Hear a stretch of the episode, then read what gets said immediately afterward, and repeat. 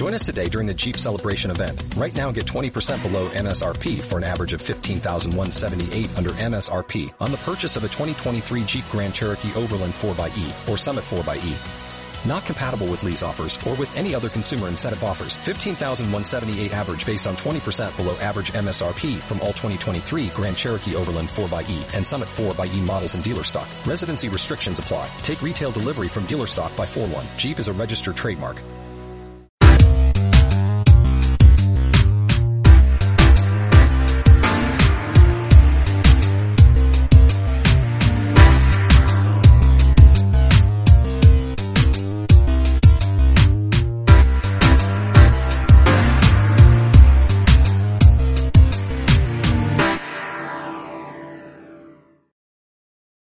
Solo queremos pedirte un favor. Si vas a realizar alguna compra en Amazon, hazla a través de nuestra web. Pagarás exactamente lo mismo, pero ayudarás a mantener este proyecto. Entra en divulgadoresdelmisterio.net y realiza tus compras mediante nuestro enlace de afiliados. Muchas gracias. Buenas tardes y gracias por estar aquí. A mí me ha costado horrores llegar y supongo que a la mayoría de vosotros, no sé, pero estaba, bueno, colapsado, ¿no? Yo creía que no venía porque me, he perdido por unas carreteras y al final he encontrado sentido, porque en la vida todo tiene un sentido, ¿no? La vida las cosas no ocurren porque sí. Y el, el último, casi el último de los giros que he hecho, he desembocado en una calle que decía calle Astros, que yo ni siquiera sabía que estaba. Muy cerca de aquí, a un kilómetro, ¿eh? y me decía que estaba a 900 metros de aquí, en la calle Astros. Digo, genial, voy por, voy por buen camino y llegaré. El navegador. Bueno, eh, vamos a hablar un poco de cómo conocer y disfrutar el cielo, y esto es un tema muy sencillo, ¿no? porque es una cuestión de de descubrir, de disfrutar, porque conocer el cielo es una de las cosas que más nos pueden ayudar a ser felices, eh, por muchos motivos.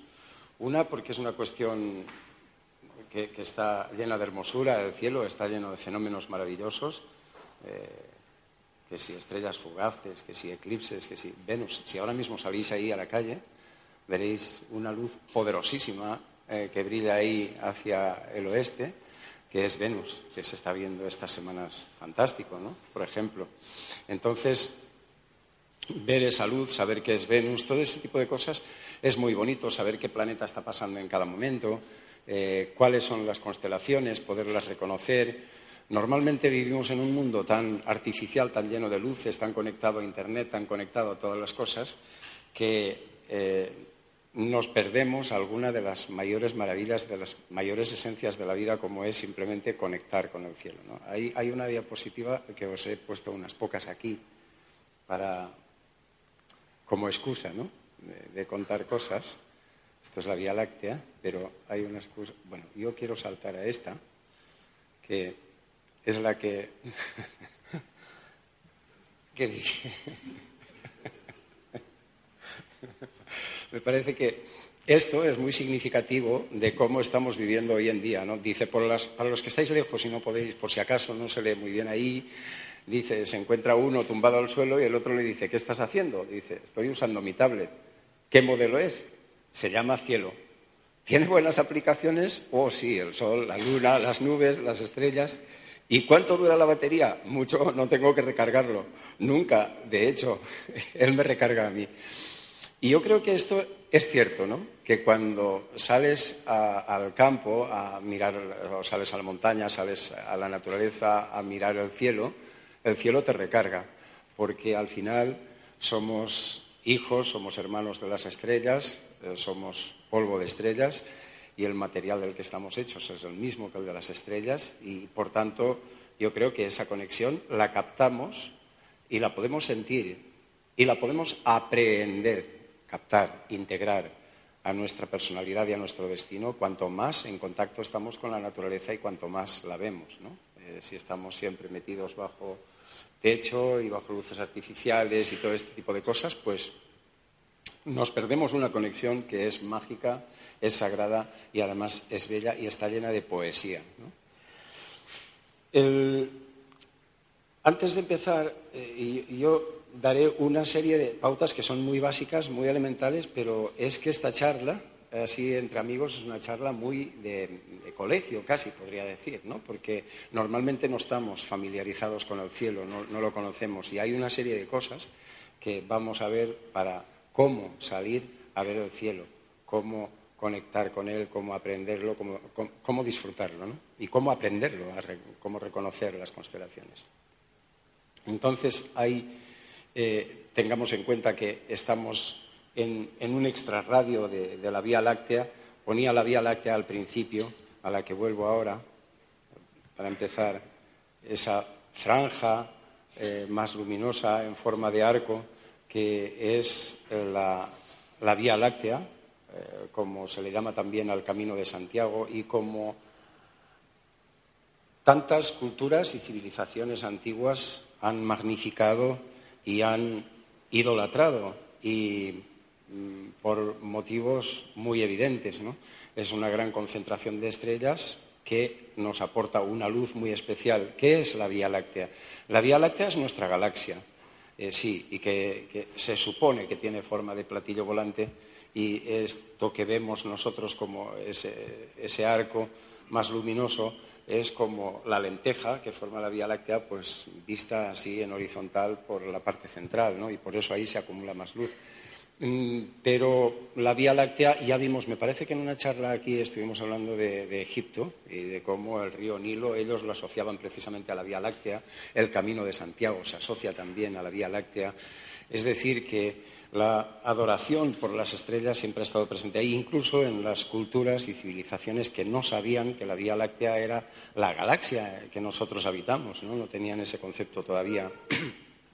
Mm, pero Vamos a ver, formas de ver el cielo, porque a, mí lo que me interesa es que salgáis de aquí y que os volváis locos mirando el cielo y que os levantéis con ganas de mirar el cielo y que antes de iros a dormir que os asoméis por la ventana a la terraza, os deis un paseo para ver el cielo, ¿no? Eh, como yo hago. Bueno, si lo podéis hacer, y yo a veces pues me retiro en algunos lugares para meditar o para observar el cielo y claro, si te retiras en un lugar desértico, o en un lugar, en una isla perdida en medio del Atlántico, pero perdida, donde no hay luces, entonces el espectáculo que ves es absolutamente sobrecogedor y te cambia el, espíritu. Estas cosas transmutan, estas cosas actúan como una operación alquímica en el individuo, es como cuando haces el camino de Santiago, eh, te cambia la sensación del tiempo, el espacio y todo eso al final te va haciendo mella y te va operando un cambio interior también, porque el cambio interior y el cambio físico siempre van de la mano y esto es una de las cosas que ocurre al mirar las estrellas. ¿no? ¿no? las podemos ver o no las podemos disfrutar en la misma medida si estamos en la ciudad, si estamos aquí, por ejemplo, con con tanta contaminación, tantas luces y todo eso que lo impiden, como si estamos en un lugar de estos que, wow, que, te vas a la montaña donde no hay contaminación lumínica y no hay contaminación de ningún tipo. ¿no? Entonces, aprecias la Vía Láctea, por ejemplo, aquí en la ciudad no la puedes ver. En cambio, te vas a la montaña y descubres ahí un arco absolutamente fantástico. De, ah, esto era la Vía Láctea, ¿no? Bueno, pues ese tipo de cosas vale la pena hacerlo, vale la pena hacer acampadas, vale la pena salir también a ver, a ver las lluvias de estrellas cuando se producen, que las hay muy a menudo y algunas son periódicas en determinados momentos del año. Pero, ¿qué se necesita para conocer el cielo? Eh, hay muchas maneras. Pero evidentemente cuando uno no está familiarizado con las constelaciones, no, sabe distinguir un planeta de una estrella, eh, no sabe ni dónde está el este ni el oeste y ese tipo de cosas, simplemente porque no, no, se ha tomado la molestia de aprenderlo un poco o no ha tenido tiempo, lo que sea, pues entonces, claro, se hace imposible. ¿Qué necesitas en esos casos? Necesitas un mapa, como cuando tú vas a, cualquier sitio que desconoces, necesitas un mapa para ver qué... O yo que me he perdido por ahí, por las carreteras de no sé dónde, dónde estaba, pues he puesto el, mapa del, iPhone y me ha dicho por aquí. Me ha traído por la calle Astros precisamente hasta, esta, hasta la puerta ¿no? de la Casa Cantabria. Ese mapa lo podéis tener de varias maneras. Por ejemplo, el que yo os muestro aquí en esta diapositiva es de, de Star Walk, eh, Star Walk eh, escrito, que es uno de los mejores programas posibles que hay para iPhones, iPads, para todo este tipo de cosas. Está para las dos versiones, está para iOS y para, y para ¿cómo se llama? Este otro sistema, Android. gracias. Y, y funciona de maravilla. ¿Esto qué hace? Hace que Tú levantas el, eh, móvil, bueno, mejor os lo enseño un segundo, ¿no? Por si alguno no lo tiene. o quiere saber cómo funciona. Pues yo creo que lo, podéis ver desde ahí perfectamente. Bueno, si es solamente mostrar un, segundo desde eh, que será ah,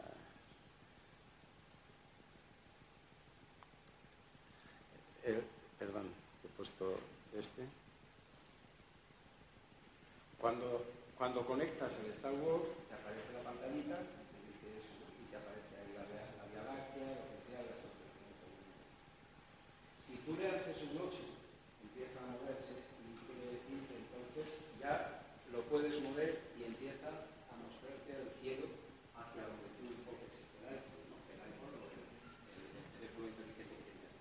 Y ahí que te va diciendo el oeste está hacia allá. ¿Qué constelaciones está escondiendo? ¿Qué planetas puedes ver en cada momento? Si le pulsas encima, te dirá cómo se da la información, a qué distancia está esa estrella, etc. Bueno, esto es una auténtica maravilla, lo que vas a conseguir, da igual donde estés, en plena jungla, da igual que estés en una ciudad, da igual que sea, esto te permite saber qué estás viendo en ese momento, porque es una proyección del cielo donde tú lo igual hacia arriba, hacia abajo, hacia la parte que tapa la Tierra, igual se puede ver qué planetas están pasando por ahí, los satélites, si la ISS, la Estación Espacial Internacional, está pasando por ahí volando, que se vea simple vista también muy preciosa, a una velocidad.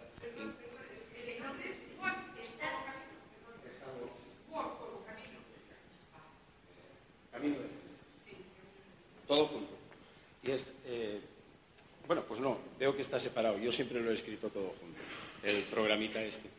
Em, bueno, esto, esto te sirve para el iPhone, te sirve para el iPad. Hay muchas más aplicaciones. ¿eh? Pues, por ejemplo, tenéis Stellarium, que es algo que usan mucho en los colegios, en, institutos, para los críos, enseñarles a reconocer el cielo, que lamentablemente se hace en pocos sitios, pero en algunos que se hace, pues sobre todo utilizan Stellarium. Stellarium, em, pero empieza por S y son dos Ls. Stellarium es un programa gratuito que lo descargáis también en el ordenador, lo podéis descargar también en el teléfono inteligente y te da la información exacta del momento del cielo. Puedes eh, decir esto tiene muchísimas funciones. Eh, puedes decirle, no, ahora no quiero ver cómo se ve el cielo desde Madrid, quiero verlo desde Bombay. desde Bombay en el año 340, eh, la fecha tal, porque me interesa ver el cielo ahí. Eh, es una auténtica joya, lo lleváis en el bolsillo, hay versiones gratuitas y versiones de pago de la mayoría de este tipo de programas y es sumamente sencillo. Esta imagen que veis aquí es de este programa. Veis una W grande a la izquierda, en verde o, abajo en gris, que significa que, ahí está el oeste, west. ¿no? Los puntos cardinales son importantes, claro, porque, porque te orienta y, y tú tienes que saber hacia dónde miras. Mm, que ahora os lo diré, ahora os diré cómo mirar y hacia dónde mirar. Pero hay otra parte, yo claro, yo, empecé a estudiar, yo empecé a dar clases de, astrología en 1981, cuando empecé a, bueno, las clases las empecé, sí, en el 81, 82, no recuerdo por ahí, ¿no? Y entonces no existían estos programas, no existían los programas de ordenador de astrología, no existía nada de eso. Para hacer cálculos a veces te tirabas toda una noche lo que hoy día le das a un botón y en un minuto lo tienes. Y entonces yo aprendí con esto que es mucho más romántico, es precioso, esto lo puedes llevar en el coche. Los hay más pequeños, ¿no? No, lo llevas en el bolsillo como un iPhone, pero esto lo llevas en cualquier mochila o lo que sea, o lo llevas en el coche, y esto es una chulada. ¿eh? Esto conecta más con lo que os decía antes de, con lo que os decía antes de ese que, ¿qué, tiras en el suelo? Perdona. dice, dice ese, ese, que decía, ¿qué, miras ahí en el suelo? ¿no? Y dice, no, es que esto no, necesito cargarlo, me carga a mí. ¿no? Y esto es igual. ¿Qué diferencia hay entre esto y aquello? Pues, evidentemente hay un abismo. Esto esto es de la edad de piedra y esto, sin embargo, es tecnología actual, vanguardista, de futuro, que te da todas las coordenadas que tú quieras, toda la información que quieras, del año que tú quieras, enfocado hacia donde te dé la gana. Y tiene un montón de posibilidades. ¿no? Eh, si lo exploráis un poco, lo conocéis. Es muy fácil. Pero esto es muy bonito. Esto es un planisferio. Por detrás simplemente están pintados las, constelaciones y por delante es un fiel reflejo de cada una de las estrellas. Claro, cuando tú ves así las estrellitas y ves estos nombres, esto parece un galimatías chino, ¿no? No, hay nada que entiendas las primeras veces. Y además tienes que ir con una linternita para enfocar ahí y luego mirar al cielo. Y entonces, el tema es distinto, pero es muy bonito, es muy divertido. Sales aquí, simplemente hay un disco que gira sobre el otro. En el de abajo están los meses, los signos del zodiaco y todas las constelaciones. Y el de arriba le giras y colocas en qué hora quieres hacer la observación, ¿no? Y a la hora que quieras hacer la observación, la pones al día que lo quieras hacer, te coincide, y este será todo el cielo que puedes ver desde ahí, en ese momento, en ese día, esa hora. ¿Y qué debes hacer? Una vez tienes esto colocado para el día y la hora que quieras hacer la observación, tienes que ponerlo así, como si le pusieras un sombrero, cara a ti, la parte visible cara a ti, y eh, esto apuntando al norte, porque es, eh, así es como vas a ver las constelaciones, exactamente las vas a ver así. ¿no? Bueno, os decía esto porque es muy bonito el planisferio, es muy divertido, por ejemplo, hacer acampadas en plan familiar con esto y descubrir, jugar a descubrir ¿Qué estrella estás viendo? ¿Qué constelación estás viendo? ¿Esta será esta? No, no, mira esta. Y poco a poco esto requiere más práctica, pero que lo otro, porque lo otro te dice exactamente qué estrella, qué constelación, lo puedes ampliar con los deditos, eso que se hace con los teléfonos inteligentes, esto no. Pero bueno,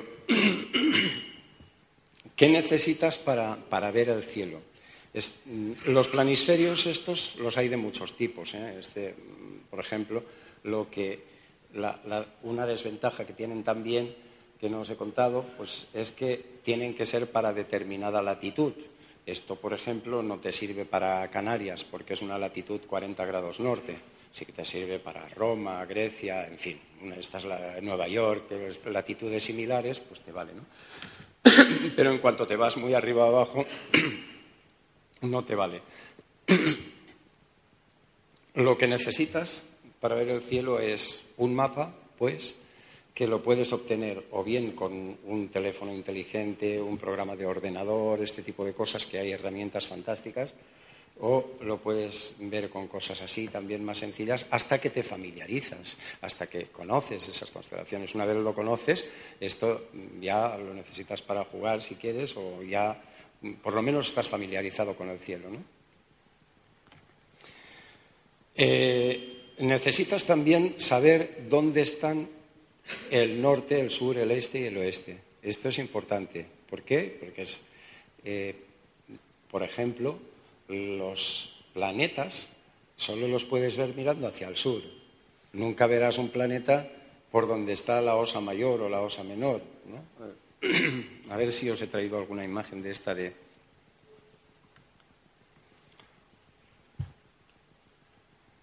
Fijaros qué diferencia si ves solo las estrellas a las fantasías que se han imaginado sobre qué son esas constelaciones.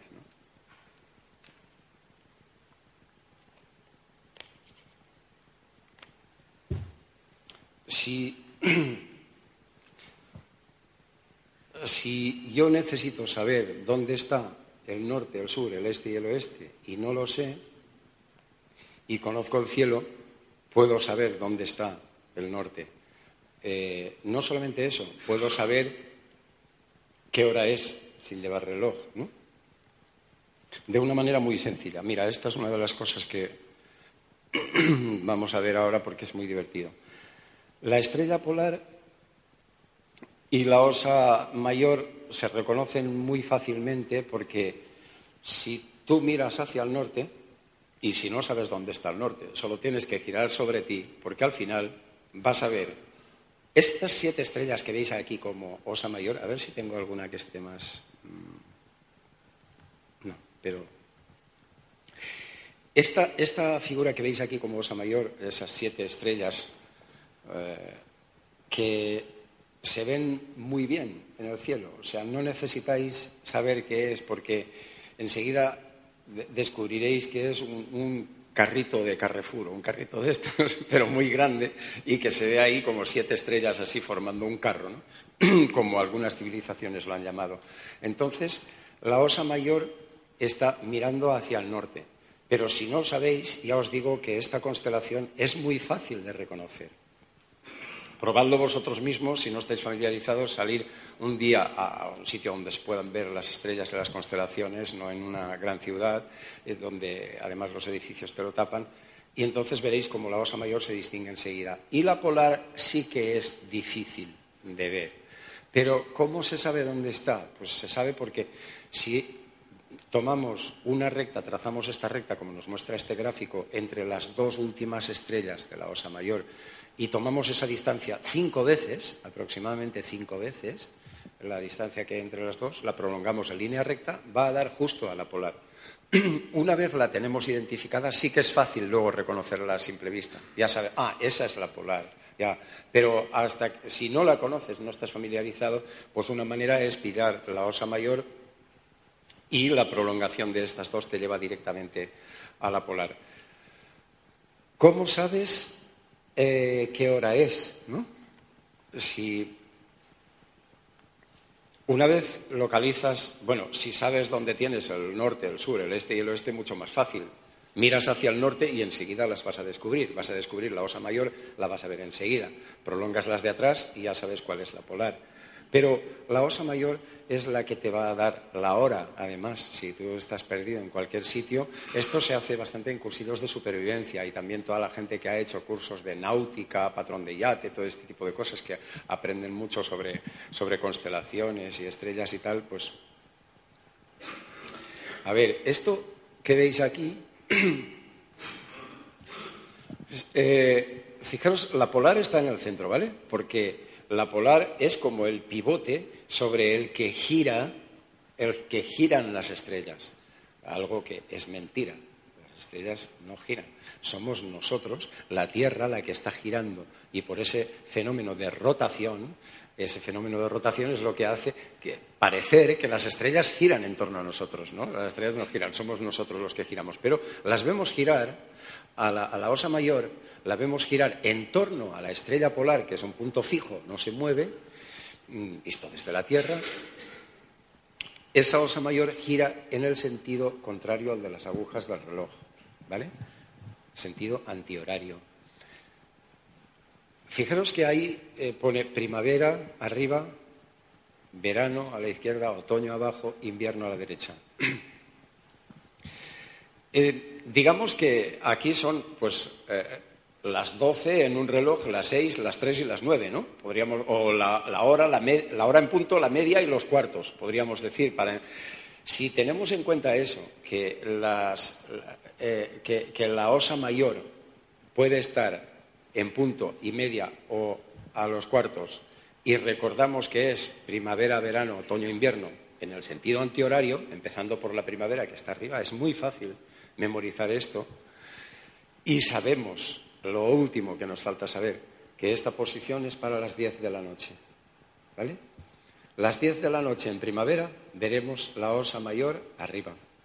Las 10 de la noche en otoño veremos eh, eh, en primavera, ahora por ejemplo, eh, ahora que dentro de un rato que nos acercamos a las 10, si salimos ahí, mira, bueno, si desde aquí se pudiera ver, veríamos cómo la osa mayor está ahí, como nos lo muestra la parte superior de este gráfico, primavera, ¿vale? Porque sería en torno a las 10.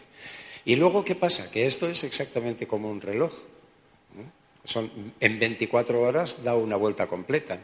Eh, si yo la estoy viendo, si es primavera y la constelación de la Osa Mayor la veo donde está el verano, es que habrán pasado seis horas, ¿no? Seis, eh, eh, habrán pasado tres horas, perdón. Tres, tres, tres, tres. Si han pasado tres horas respecto a las 22, pues entonces nos vamos a la una de la madrugada, ¿no? Es decir, es, un juego mental de niños que simplemente hay que mentalizarse y hay que entenderlo, pero hay que, bueno, hay que practicarlo, porque entenderlo no creo que haya. Bueno, si alguien tiene una duda, yo lo explico encantado, ¿vale? Pero la jugada es que uno de los encantos que tienen las estrellas, que tienen muchísimos, aparte de todos los cuentos de mitología, a ver si contamos alguno también, si nos da tiempo, porque vamos. Ah, bueno, eh, yo estoy corriendo y sí que nos da tiempo a todo. estoy acelerado. Em, pues una de, las cosas preciosas que tiene es que eh, nos, sirven de guía, nos sirven para, pues como se han guiado siempre los, eh, navegantes, por ejemplo, ¿no? nos sirven para saber la hora. Y esto es una de las cosas bonitas también para hacer con niños, en familia, con amigos y tal, el salir y buscar orientaciones. Tened en cuenta que la polar, hoy día que hablamos de la polar, eh, no siempre ha marcado el norte. Esto es una curiosidad, ¿eh? pero es interesante saber que, por ejemplo, las pirámides que están enfocadas al cinturón de Orión y que algunas dicen que están hechas a imagen y semejanza de esas tres estrellas, ahora lo veremos, el cinturón de Orión, pues apuntaban a Alfa de Tuban. ¿Por qué? Alfa de Tuban, eh, o Alfa, alfa Tuban es la estrella alfa del dragón, apuntaba ahí porque eh, cuando se construyeron las pirámides, esa era la estrella polar, no era. La polar actual es ahora, pero no entonces, ni será dentro de 3.000 años. Esa estrella que ahora marca la polar ya no será la polar. ¿Por qué? Esto se debe a este bailecito que se marca la Tierra, que se llama precesión de los equinoccios.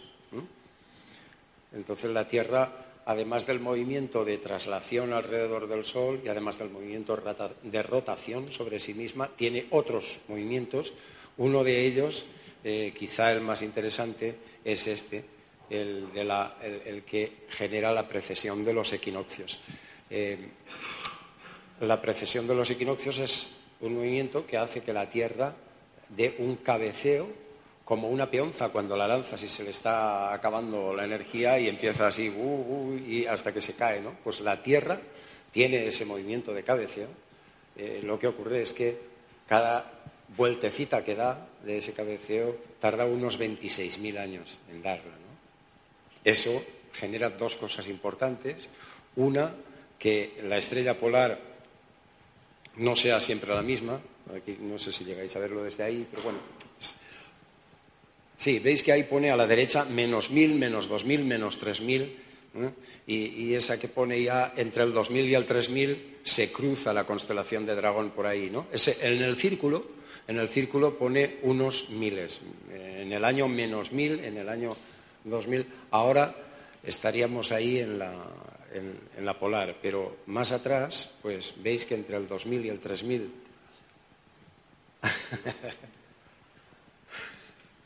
Gracias. Esto es la polar, ¿vale? Y ahora la polar es la que marca el norte. Eh, dentro de, en el año 3000, en el año 4000, en el año 6000, el, polo norte apuntará hacia la constelación de Ceceo, en el 10.000, 11.000 hacia la constelación de Cisne. Serán otras estrellas las que marcarán esa referencia. Si nos fijamos entre el año 2000 y 3000 antes de Cristo, ahí es Alfa del dragón. Esta constelación del dragón es la que pasaba por ahí y esta era la, que marcaba el polo norte de entonces y a esa apuntan los, canales de la, gran pirámide de, de Keops. Y la otra parte apunta al cinturón de Orión. Es decir, ese movimiento de cabeceo que una vuelta tarda 26.000 años, genera dos cosas, como os decía. Una, que el polo norte no siempre es el polo norte que conocemos, sino que la estrella que marca el polo norte es otra, diferente, debido a ese bamboleo. Y otra es que se genera el cambio de las eras astrológicas. Entonces, hoy día se habla mucho de la era acuario, muy cacareada y muy, ah, sí, en la era acuario todos seremos guapos, felices, ricos, no sé qué, bondadosos. Mentira, pero eh, la cuestión es que se ha, cacareado mucho la era de acuario desde hace muchos años, hay mucha duda de si se entra o no se entra. Cada era dura unos 2.100 años aproximadamente. Y esto se debe precisamente a esto, a que cambia no solamente la estrella que marca el norte, sino que cambia el cruce del Ecuador con, las constelaciones también. Y eso produce un desfase entre constelaciones y signos que no vamos a entrar aquí, ¿no? pero, por ejemplo, en, las cartas astrales, creo que he puesto alguna, en las cartas astrales tú ves, por ejemplo, dónde está por ejemplo, Marte entra esta semana en Tauro, por lo tanto está a punto de entrar en Tauro. Sin embargo, en el cielo lo ves entrando en la constelación de Aries. ¿Por qué? Porque hay un desfase, debido a la precesión, un desfase entre los signos del zodiaco y las constelaciones que solo encajan una vez cada 26.000 años, como cuando nació Jesucristo. Y antes no, antes seguía el desfase. Y ahora hemos empezado el desfase y vamos a tardar otros 24.000 años en que encajen de nuevo. Bueno, una cosita un poco más compleja, curiosa. el cielo tiene también estas curiosidades. Y yo os he puesto ahí, sí, la derecha, las canalizaciones que tenía la, la pirámide como apunta a Tuban, que es esa estrella de la que os hablaba antes, y sin embargo al otro lado apunta al cinturón de Orión. Orión, que es esta constelación que os la he puesto, mm, la he puesto también como una manera de ilustrar eh, los, los, mitos y los cuentos y las historias y leyendas que encierra el cielo, que son preciosas y son enormes, y además tienen siempre algún papel didáctico, moralizante o no sé, pero siempre hay algo detrás. ¿no? Esto mm, son mapas, los primeros de ellos, muy antiguos y de, hecho los primeros mapas del cielo son anteriores a Jesucristo y ya los catasterismos o cómo se forman esas estrellas o qué representan cada constelación pues sobre todo es a partir de Eratóstenes, que, a ver si traigo ahí el librito.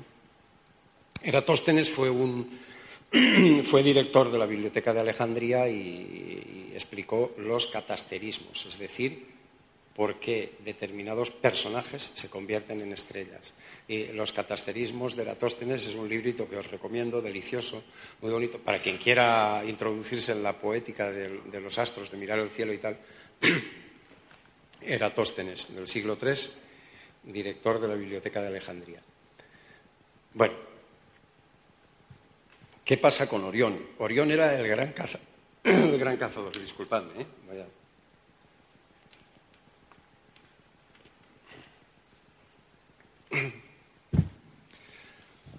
Orión nace de, para que os hagáis una idea de cómo son este tipo de leyendas, ¿no? Os cuento una muy brevemente.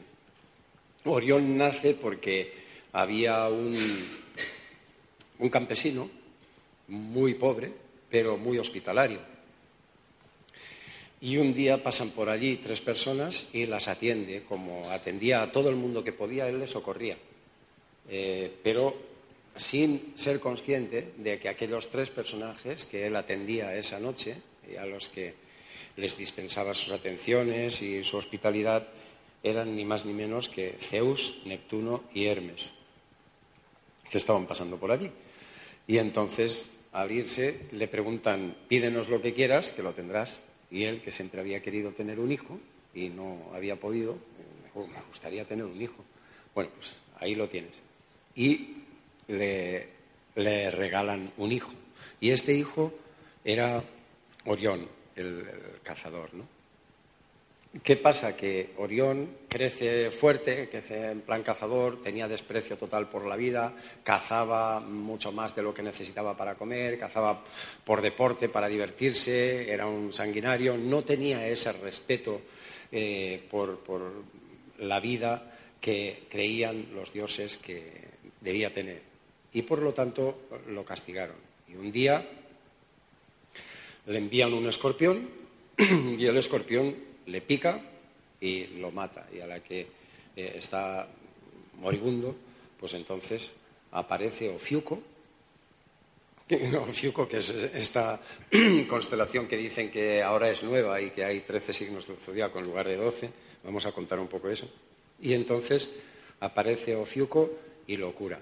Y, y lo cura, él se da cuenta de todo el mal que había hecho, se arrepiente y entonces los dioses lo colocan como constelación en el cielo.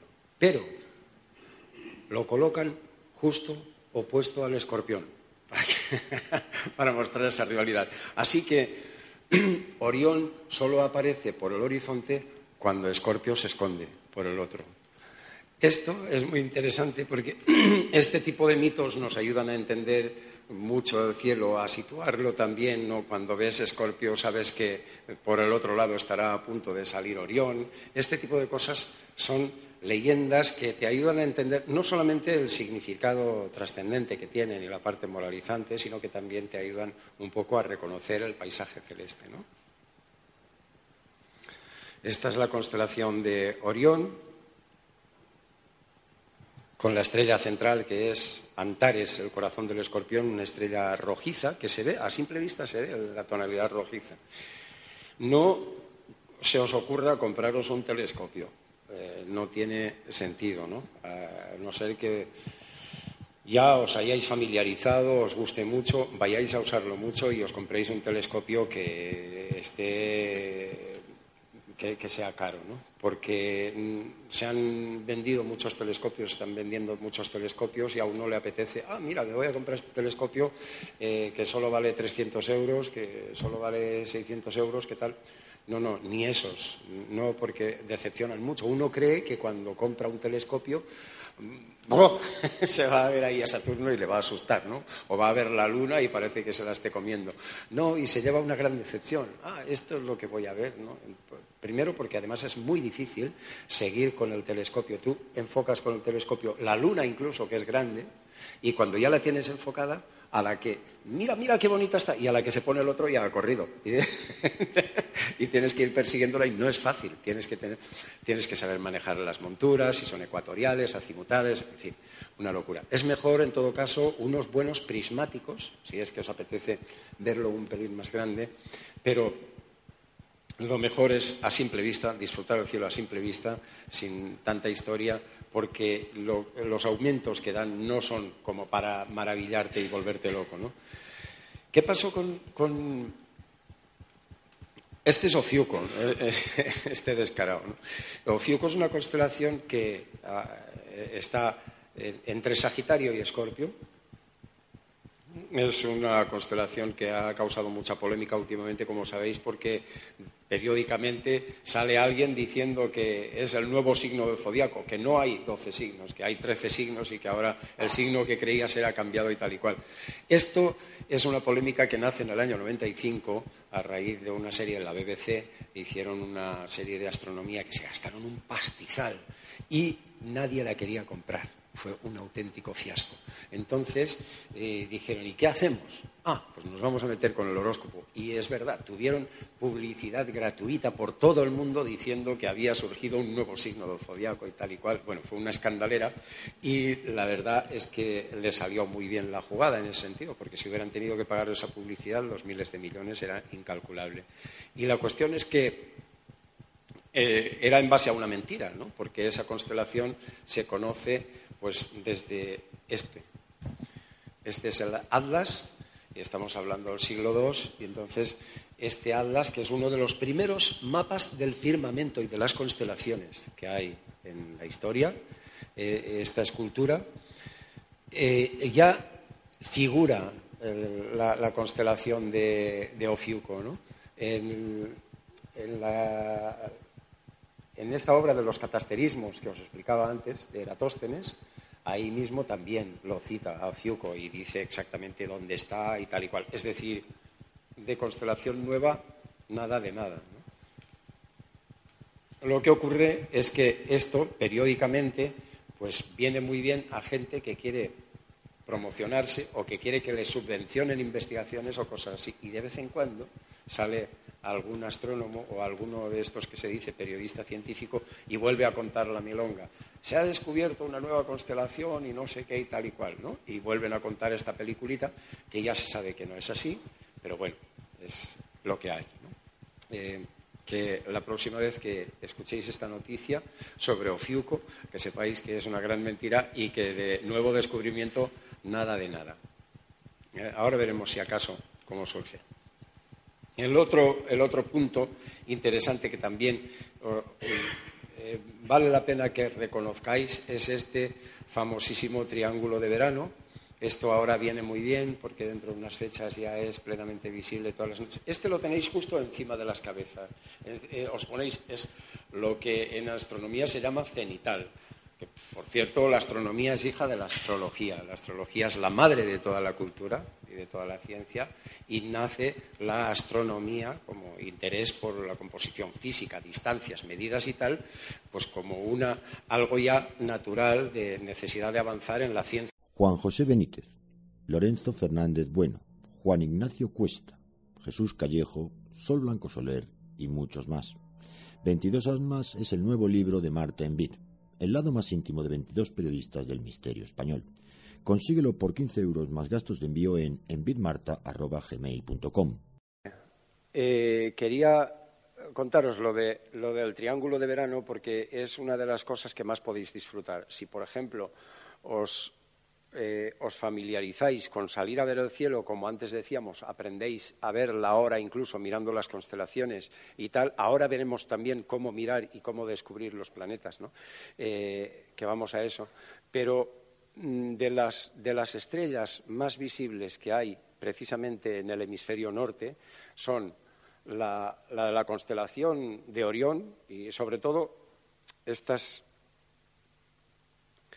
estas tres a ver, esto que me has dejado por aquí, estas tres, que es el cinturón de Orión, y esto de aquí, que es el puñalito, se necesita un poco de, un poco de imaginación, porque las constelaciones ya sabéis que son eh, procesos mnemotécnicos. ¿no? Eh, imaginaros nuestros antepasados que vivían a merced del cosmos y dependían de la buena observación de las estrellas para poder sobrevivir, para poder cazar, para poder recolectar, para prevenirse cuando viniera el mal tiempo y todo eso les lleva al descubrimiento del zodiaco, les lleva al descubrimiento y a la construcción de calendarios y anticipar el tiempo. Entonces vieron que era eran las estrellas y eran las constelaciones quienes les daban las pistas de cómo y cuándo sobrevivir, de cuándo cazar, cuándo pasaban las aves migrando. Y no era cuando ellos quisieran, sino cuando las estrellas dictaban. No se inundaba el Nilo y generaba la fertilidad cuando ellos querían, sino cuando aparecía Sirio por el horizonte y por eso a Sirio se la idolatra y por eso Sirio es la diosa Isis y de la diosa Isis derivan todas las vírgenes de Occidente, etcétera. Todo este tipo de cosas que se idolatran tiene un sentido muy importante para todas las culturas y es lo que ha marcado también nuestra cultura occidental y la civilización de Occidente. Pero este, estas tres, eh, bueno, todas en general, Betelgeuse, Bellatrix, todas las eh, Rigel, todas eh, eh, al lado, aquí aparece una muy brillante que es Sirio, que no está aquí, pero esta constelación es una de las que se ve perfectamente a simple vista y, ahora en estas noches eh, se esconderá, se, podrá ver muy bien. Y entonces es una de las constelaciones que no solamente la podéis ver perfectamente, sino que tirando una serie de líneas os lleva a otra constelación. Si prolongáis esta, eh, esta os lleva a Tauro.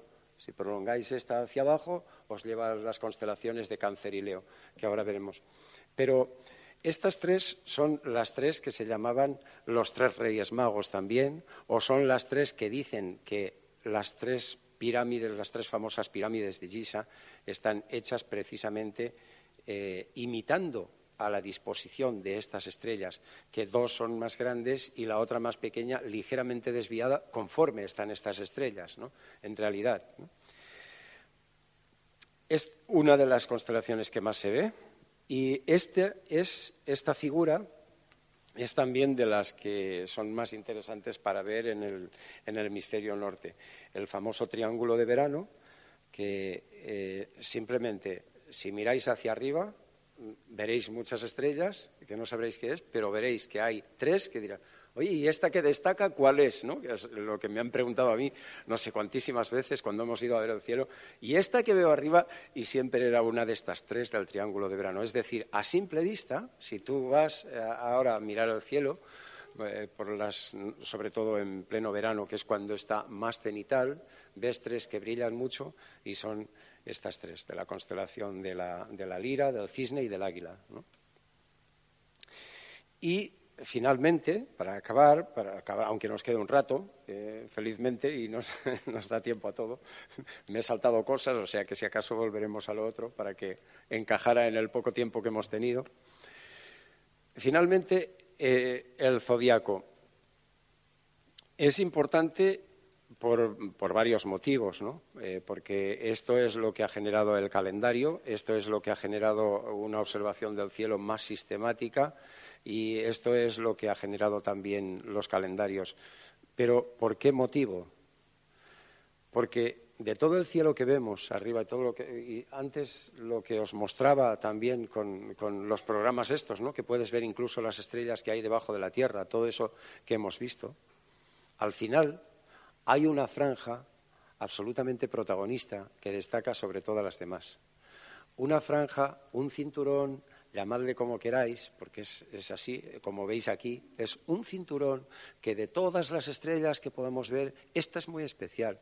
Solo tiene 16 grados de ancho, de arriba abajo. 360 grados, sí, pero 16 grados. Y por ahí circulan las constelaciones. Las constelaciones es lo de menos, es un referente. Las constelaciones es como los puntos kilométricos que hay en la carretera, pero la carretera es la que es. Tú tendrás un buen asfalto, una buena carretera, una curva peligrosa o no, la carretera será la que será, pero el kilómetro te dirá dónde estás. Pues las constelaciones son como puntos kilométricos en el espacio y puntos de mnemotecnia para saber, no, es que la luna está en Aries, ah, ya sé dónde está, ¿no? Eh, reconocer el cielo. Eh, comprenderlo y poderlo clasificar, evidentemente, para hacer sus calendarios y para poder prever. Pero ¿por qué es tan especial esa zona? ¿Y por qué el calendario es algo, el, el zodiaco es algo tan universal que han hecho los, egipcios a su manera, los mayas a la suya, los chinos a la suya, pero toda civilización tiene un zodiaco y son doce los signos del zodiaco. Bueno, pues porque es por ahí justo por donde se ven unas luces especiales, como los planetas. Los planetas solo pasan por ahí, eh, que viene de la palabra planetes, que significa estrellas errantes, una palabra de los griegos, ¿no? Pero vieron que había estrellas fijas, lo que llaman, pues todas las que hemos visto, el triángulo de verano, el, Orión, la Osa Mayor, la Osa Menor, todas las que hemos visto, las de Ociuco, todo, eso son estrellas fijas. En realidad, fijas, fijo, fijo no hay nada en el universo, todo está en constante movimiento. Pero em, fijas quiere decir que nosotros las vemos pasar una y otra vez y otra vez y las vemos igual y forman la misma figura, la misma composición. Y a tal hora, en tal época del año, pasarán por ahí. Claro, depende también desde, desde dónde observes, porque no ves el mismo cielo desde aquí que desde Sudáfrica, ¿no? O desde Finlandia. Pero esos son estrellas fijas. Yo siempre voy a tener esos referentes. Pero sobre esas estrellas fijas, sobre ese telón de fondo, hay unas luces que van pasando por ahí, igual que ahora miramos hacia, hacia, el oeste y vemos una luz potentísima, que a veces a mí me han llamado, oye, estoy viendo un ovni, mira, mira hacia el oeste. No, no, es Venus, ¿no? Porque Venus es muy espectacular. Eh, estos, estos días brilla. Además, podéis aprovechar porque todavía le quedan unos días de brillo. Luego se va a esconder, va a desaparecer y al final aparecerá por el, por el, por el este, poco antes del Sol. ¿no? Ahora se ve, una vez se ha escondido el Sol, podéis ver a Venus. Esa, estrella que brilla tanto, o esa aparente estrella, es Venus. Pero dentro de pocos días, bueno, dentro de un mes aproximadamente, ya no se podrá ver por ahí. Solo se podrá ver justo antes del amanecer, justo antes de que salga el sol, porque es el lucero de la mañana o el lucero de la tarde. Esa es Venus, ¿no? Pero todos los planetas discurren solo por esta franja. Todos los planetas discurren por la franja zodiacal, ni más arriba, ni más abajo, ni por ningún otro punto. Y esto es lo que hace a esta franja tan especial, porque le sirvió de referencia para marcar los movimientos de los astros, de los astros que les marcaban a ellos en qué momento hacer una guerra, en qué momento plantar una cosecha, en qué momento eh, crecerían las aguas, etcétera, etcétera. Cuando se dan cuenta eh, nuestros antepasados, muy listos ellos, se dan cuenta que, en primer lugar, claro, tú vives en una cueva, no vives con luces, no tienes un teléfono inteligente y estás a merced de salir a cazar, salir a recolectar, esconderte, protegerte, sobrevivir. Y cuando te das cuenta de que la luna te da luz o no te la da, y eso te sirve para hacer reuniones o para salir a cazar o te hace más fácil presa o este tipo de cosas, empiezas a hacer una observación sistemática porque necesitas sobrevivir y te das cuenta que esas luces que hay ahí arriba te están marcando mucho el estilo de vida y están condicionando tu manera de vivir. Y entonces empiezan a crear los primeros calendarios que fueron lunares, sobre todo porque era la luz más espectacular que, veían por la noche. El día era algo, el sol no se puede ver, bueno, no puedes mirarlo, ¿no? pero la luna sí que fluctuaba mucho más y las fluctuaciones de la luna marcaban mucho las mareas, marcaban mucho las migraciones de las aves, marcaban mucho los frutos, marcaban todo esto. Entonces, al darse cuenta de eso, construyen los calendarios lunares. Y esos calendarios lunares acaban siendo calendarios solares cuando se pasa del nomadismo al sedentarismo. Y entonces, eh, sí, sí, cuando eh, viene la revolución del neolítico. Y entonces ya se necesita entrar en la agricultura, en la domesticación de animales, y ahí es el sol y se crean los calendarios solares. Pero, al fin y al cabo, tanto el sol como la luna discurren por estas zonas. Y resulta que no solamente los ciclos que producen el sol y la luna, sino que cuando el sol o la luna llegan a tocar o a alcanzar a tal planeta, las condiciones meteorológicas cambian las condiciones de la gente, de su estado de ánimo, cambia. Por ejemplo, eh, era normal, todos los eh, emperadores, todos los poderosos, eh, los faraones, todo el mundo tenía sus astrólogos en la corte. ¿Por qué? Porque tenían que predecir si podía haber una buena cosecha o no. si venían lluvias, no venían lluvias, pues por ejemplo para la climatología era fundamental. Si venía una mala etapa de cosechas, sabían que tenía que haber guerra o la lanzaban ellos para el enemigo o alguien les invadía, porque la cuestión, a ver quién papeaba ahí, ¿no? Entonces, era tan decisivo el poder anticiparse a que hubiera eh, buenas cosechas, a que hubiera buen clima, todo este tipo de cosas, que a lo que ahora a nosotros nos parece que no tiene ninguna importancia, que se están moviendo por ahí, ellos entendieron que era absolutamente vital, que condicionaba totalmente su vida. Y por eso este círculo zodiacal es fundamental eh, para todas las culturas. Como, visto desde la Tierra, eh, a ver si os muestro este gráfico.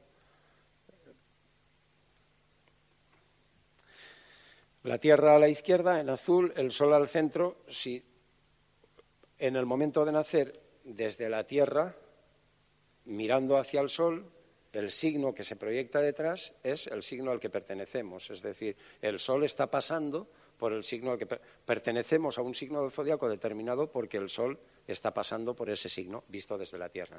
El telón de fondo que hay en el Sol es, pues por ejemplo, aquí apunta entre esto es la Tierra, esto es el Sol. Si miro desde aquí, desde la Tierra al Sol, eh, esto está entre Libra y Escorpio pues ahí seré escorpio ya, ¿no? O en ese momento el sol estará en escorpio. Esto es lo que marcaba mm, para, los antiguos y hoy en día a qué signo pertenecemos. Uno pertenece al signo que, visto el sol, está proyectado sobre él. Pero las, constelaciones eh, es muy fácil observarlas si miramos hacia el sur, mirando eh, no, puedes verlas desde aquí, desde el hemisferio norte, no puedes verlas mirando hacia donde mirábamos la Osa Mayor y la Polar. Para, para, ver el Polo Norte y para orientarnos por la hora y saber qué hora es exactamente todo esto, mirábamos hacia el norte. Pero las constelaciones del zodiaco y los planetas No los podréis ver mirando hacia el norte nunca, nunca. Para eso hay que mirar hacia el sur y para eso, para descubrir los planetas o para reconocerlos, hay que mm, eh, reconocer cuáles son las constelaciones zodiacales. Esas son las que primero hay que aprender si uno quiere conocer los planetas en cómo, cómo están en cada momento. Hay muchos mapas y muchos lugares de Internet donde te dice, en qué, muchos calendarios donde te dice en qué momento el anuario también está, eh, donde, donde, está cada planeta en cada momento, ¿no? Em, y entonces puedes saber en qué signo está. Por ejemplo, ahora que Venus está en Aries y miráis ahí, pues si salís y os familiarizáis unos días con Venus y veis a Venus y veis las, las estrellas que hay alrededor, ya sabréis que Aries está ahí y empezaréis a familiarizaros con ella, sobre todo si pilláis un planisferio o pilláis un programita de estos que antes hemos visto, ¿no? En fin, conocer el cielo es cuestión de familiarizarse, de tener práctica, pero las eh, tened en cuenta que los planetas sí que se mueven constantemente. Hay gente que me dice, yo es que todos los veranos miro a Venus eh, por ahí cuando se pone por el, por el oeste. Pues es imposible, ¿no? Esto es imposible, porque esto no, no, es un ciclo así de regular y hay veces que, como ahora, se puede ver tras la puesta de sol, pero, como os digo, dentro de un mes eh, aparecerá precisamente justo antes que el Sol. Ahora lo sigue, va después y en cambio dentro de un mes saldrá antes y se verá con una, una luz potentísima antes de que amanezca. ¿Qué significa esto? O sea, por un lado tenemos la observación, por un lado es el disfrutar de esa cuestión poética de mirar las estrellas, de familiarizarse, que lo que necesita es práctica. Si salís ahí con estas aplicaciones, en pocos días empezáis a conocer constelaciones, empezáis a reconocer los planetas donde están. Por ejemplo, Saturno y Júpiter se ven perfectamente estas noches. Eh, brillan un poco más que, las estrellas y normalmente suelen tener una tonalidad eh, especial. Sobre todo en Marte, por ejemplo, se ve muy bien eh, la tonalidad rojiza que tiene. Pero además de todo esto, ellos sacaron conclusiones para el espíritu muy importantes. Y, esto lo transmitieron a través de los mitos. Eh, pues, por ejemplo, si ahora Venus, eh, claro, ellos estaban fascinados con esas luces y estaban fascinados no solamente por una cuestión estética, sino porque veían, como hemos dicho, que su vida dependía de ellos. Pero si yo ahora estoy viendo a Venus durante tantos días tan esplendoroso y, que, es, que destaca por encima de todo y que es tan bonito verlo y de repente desaparece, desaparece, no sé dónde está, dejo de verlo. Y al cabo de un mes lo veo aparecer antes del sol y veo que es el mismo tipo de luz, el mismo brillo, la misma intensidad y tal, reconozco que ese se ha ido, esa luz se ha ido no sé dónde y ha vuelto a aparecer. Es lo, ¿Y, qué, enseñanza saco? ¿Qué, qué debo imaginar de eso? Pues los egipcios, por ejemplo, gracias a eso se inventaron el tema de la momificación. Si las estrellas aparecen y desaparecen, ¿por qué no lo voy a hacer yo? Y el faraón tenía que convertirse en estrella mediante el proceso de momificación. Y por eso el proceso de momificación duraba exactamente 72 días, que son los días que desaparece Sirio bajo el horizonte, que es la estrella que marca la inundación del Nilo y la fertilidad.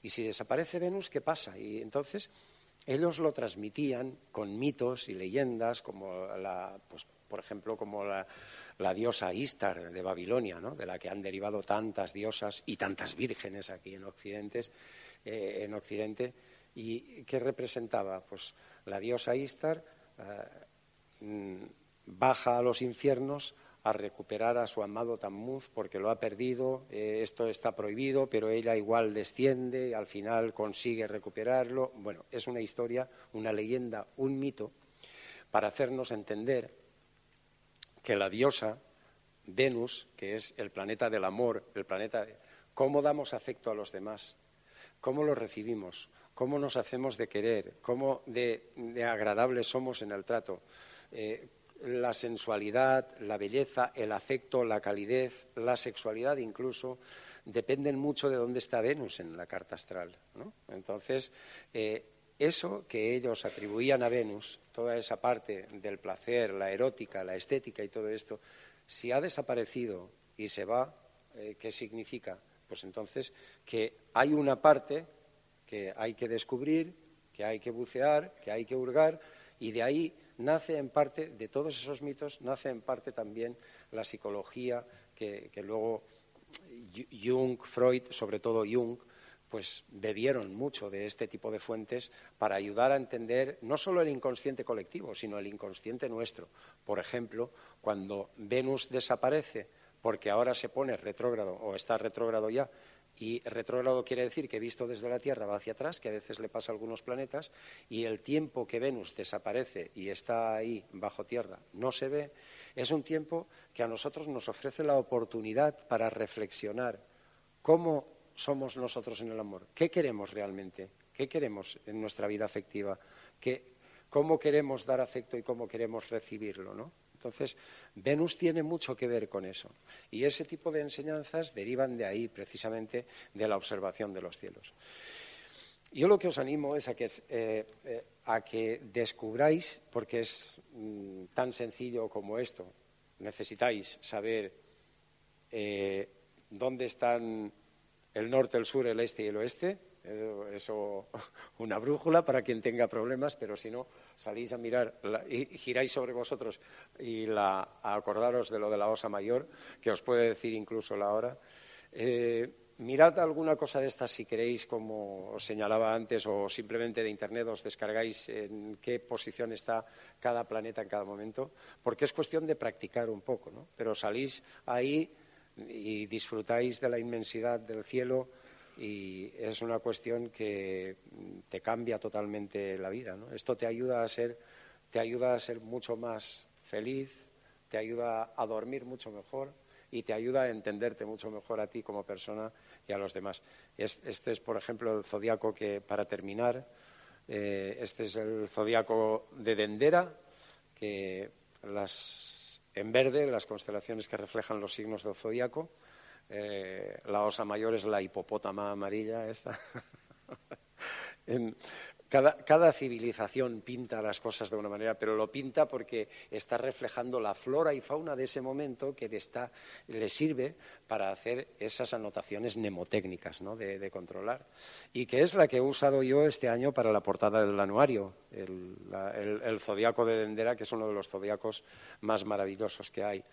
Mm, y, finalmente, se puede ver la posición de los astros de muchas maneras. Lo que pasa es que tienes que entender ese lenguaje, ¿no? Eh, pues lo que hablábamos antes, si has hecho un curso de patrón de yate o lo que sea, bueno, pues podrás tener esas herramientas. Por ejemplo, si ves esta carta, eh, sabes que a la izquierda lo que es el ascendente es lo que sale por el horizonte este en el momento de nacer una persona o en el momento que quieras hacer esa observación, digamos. Y lo que hay a la derecha, ese círculo, pues esto, esto es el sol, el sol en Leo, y esto es el, descendente. O sea, toda esta parte es el horizonte, esta línea, y esta es la parte oscura, la parte de noche, mientras que esta es la parte de día. Y estos son los planetas que se están poniendo por el oeste. Yo sé ahí que, esto me está diciendo que en ese momento Urano, Plutón y Marte están poniéndose, mientras que el Sol y Mercurio ya se han escondido, ¿no? Mientras que la Luna está justo a, mis pies, al otro lado de la Tierra, o que Júpiter y Saturno se acaban de levantar por el horizonte. En definitiva, son maneras de leer eh, que son poéticas todas ellas, pero lo bonito es que vayáis al campo, que vayáis a la montaña y que busquéis lugares de observación, porque vais a disfrutar un montón de esto y vais a ser más felices, seguro. Ya, gracias, ya termino, Ramos. Recordaros que nos podéis seguir a través de Facebook, Google Instagram, iTunes y YouTube.